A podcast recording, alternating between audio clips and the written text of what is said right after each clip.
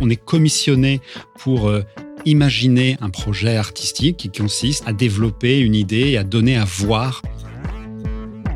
Il y a quelque chose d'extrêmement réjouissant dans le moment qui dure environ un mois d'installation de l'exposition où tout à coup prend corps un projet qui était euh, totalement éthéré Je crois que moi j'aimerais faire une exposition sur la question de la nostalgie comme étant le, retour au, pays premier.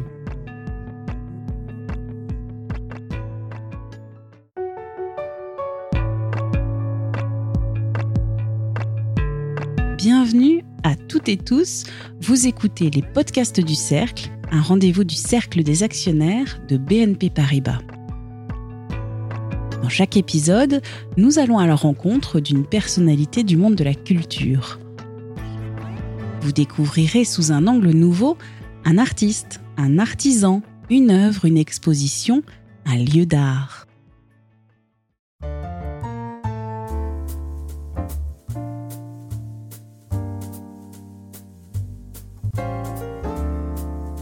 Aujourd'hui, nous rencontrons Colin Lemoine, Historien de l'art, écrivain, directeur de collection littéraire, critique d'art, il est responsable des sculptures au musée Bourdelle à Paris et ce qui nous intéresse aujourd'hui, commissaire d'exposition.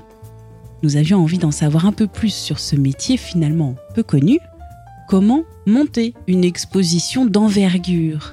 Avec Colin Lemoine, nous découvrirons aussi que cette mission s'avère rocambolesque.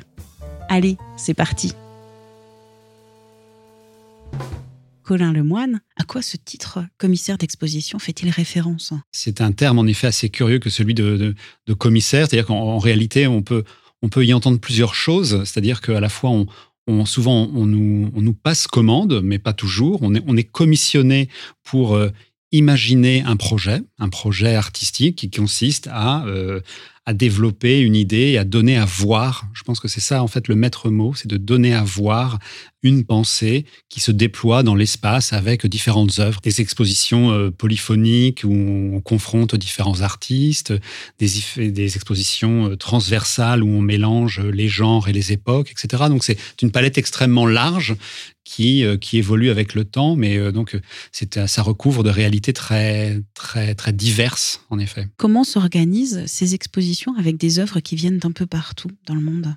Il faut repérer toutes les œuvres, avoir un projet de papier idéal en quelque sorte, et puis très rapidement solliciter les institutions pour savoir si elles nous accorderont leur prêt. Donc euh, écrire euh, euh, à Rome, à New York, à Londres, à des collectionneurs privés également, en leur faisant état du, projet et savoir s'ils consentent à des prêts. Ça, c'est une phase extrêmement importante et qui va évidemment euh, décider aussi de plein de choix, puisque fonction des refus, ou alors au contraire de certains euh, prêts auxquels nous n'avions pas pensé, ce travail de repérage, il est très important, et c'est lui qui va être le, squelette de l'exposition. Donc c'est un travail euh, extrêmement ample, avec un temps long également. Est-ce que le métier de commissaire d'exposition, c'est un travail essentiellement solitaire ou est-ce que vous avez une équipe pour vous épauler? Oui, on a une équipe, on a toujours une équipe. Alors d'abord, on peut être commissaire, co-commissaire, et puis il y a derrière des assistants qui nous aident, alors certains pour faire des recherches, des recherches strictement livresques, euh, intellectuelles, scientifiques, d'autres pour vraiment identifier des œuvres auprès des collectionneurs, des maisons de vente, etc. Et puis après, il y a toute une partie évidemment officielle de courrier un petit peu fastidieux, administratif, où il faut défendre ces choses-là. Donc euh, dans le meilleur des cas, on est aidé là aussi pour cela. Et puis interviennent des, euh, corps de métier très différents, c'est-à-dire un scénographe à qui on va expliquer comment on imagine un peu une mise en espace et qui, partant de là, nous fait des propositions. C'est un travail passionnant parce que c'est quelqu'un qui est euh, comment dire qui, exauce votre votre projet.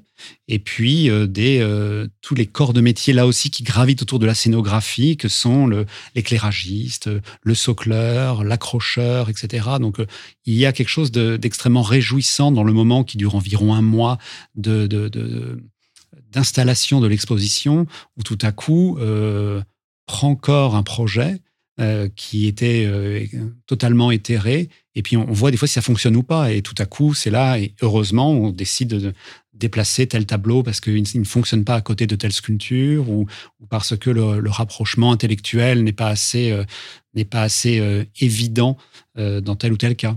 Est-ce que c'est aussi à vous de promouvoir l'exposition que vous avez euh, préparée?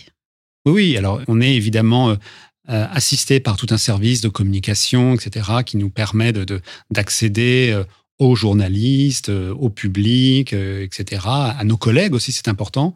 Euh, mais c'est à nous de la promouvoir. Oui, c'est nous qui recevons, qui faisons les visites, qui, qui assurons, on pourrait dire trivialement, le service après-vente auprès de, de la presse, des, des, journaux télévisés, des radios ou que sais-je. Et c'est c'est quelque chose d'important. Donc c'est aussi élaborer des éléments de langage, savoir en parler, euh, être très clair avec son projet. Donc c'est euh, il n'y a pas euh, le temps de l'exposition ne dure pas que n'est pas qu'un temps préalable à l'inauguration, mais c'est un temps. Il y a aussi le temps d'après et qui est qui est très important et qui est même souvent d'ailleurs le plus agréable. Ça fait 16 ans que vous êtes responsable des sculptures au musée Bourdelle.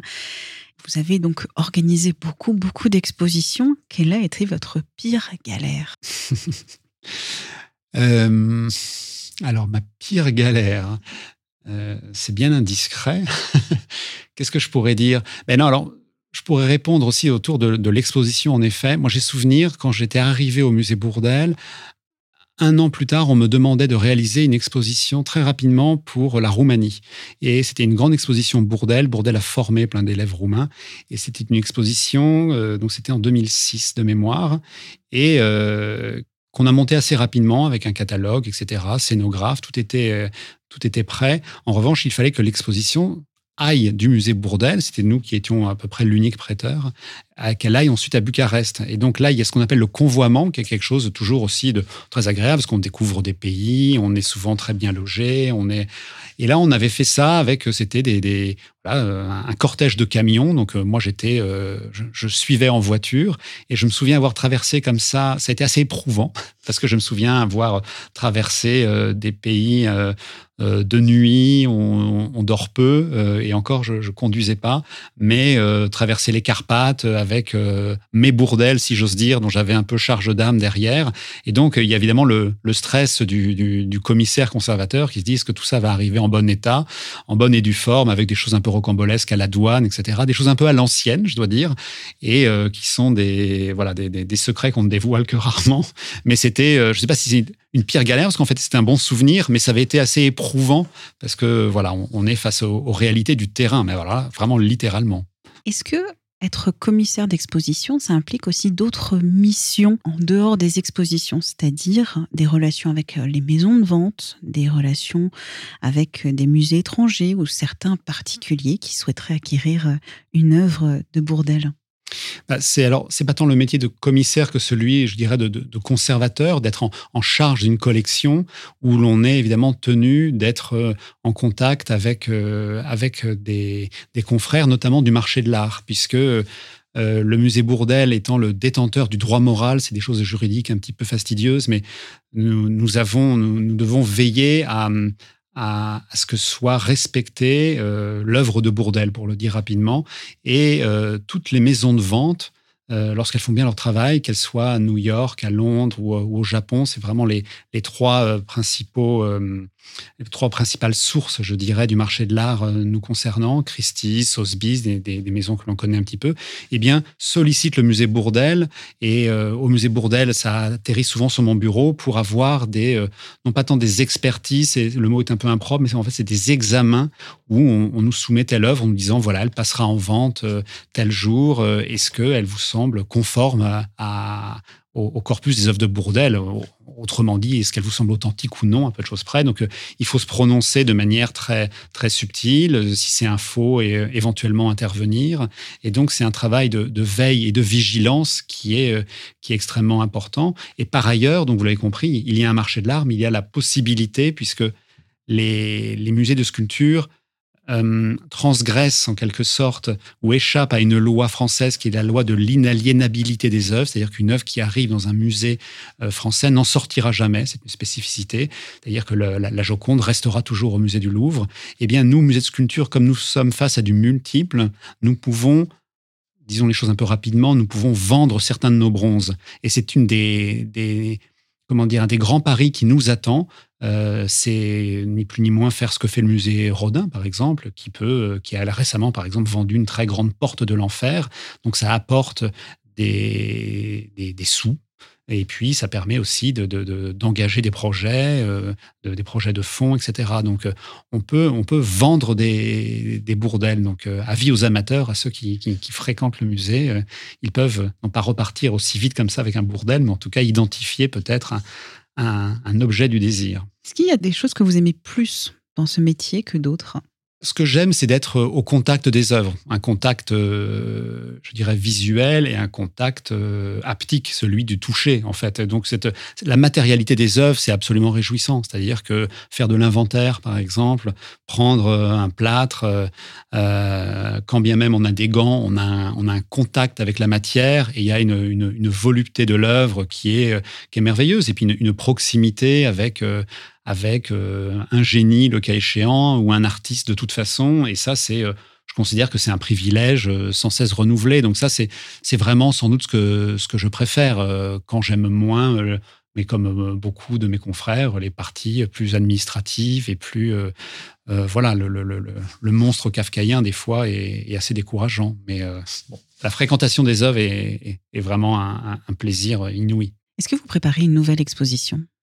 Là, je prépare, euh, je travaille simultanément à deux expositions. Alors, une qui est pour le musée Bourdel, qui sera une, une exposition sur un artiste contemporain qui s'appelle Philippe Cognier, qui est un très grand peintre français, et qui ouvrira au printemps 2023.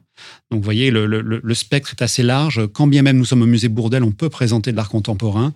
Donc, ça, c'est une exposition à laquelle je, tiens énormément parce que je considère l'œuvre de, Philippe Cognier comme étant l'une des plus importantes de, contemporaines.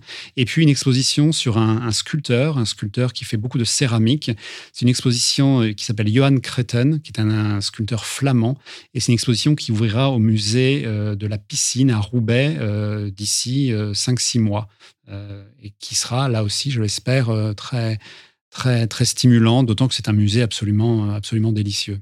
Si vous aviez un rêve d'être commissaire d'une exposition, quel serait ce rêve d'exposition? Écoutez, je crois que moi j'aimerais faire une exposition sur la question de la nostalgie.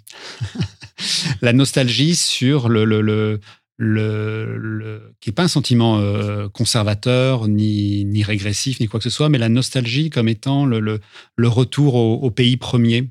Et donc, il y a beaucoup de peintres, euh, que ce soit euh, Lorrain, Giacometti, que sais-je, qui ont approché cette question-là. Et donc, voilà, j'ai dans mon tiroir quelque chose qui ressemble un petit peu à ça. Et, et alors là, voilà, par exemple, il faudrait l'illustrer de plein d'œuvres et je, recherche un peu, mais enfin, encore faut-il dégager du temps pour faire euh, ce, type de, de travaux.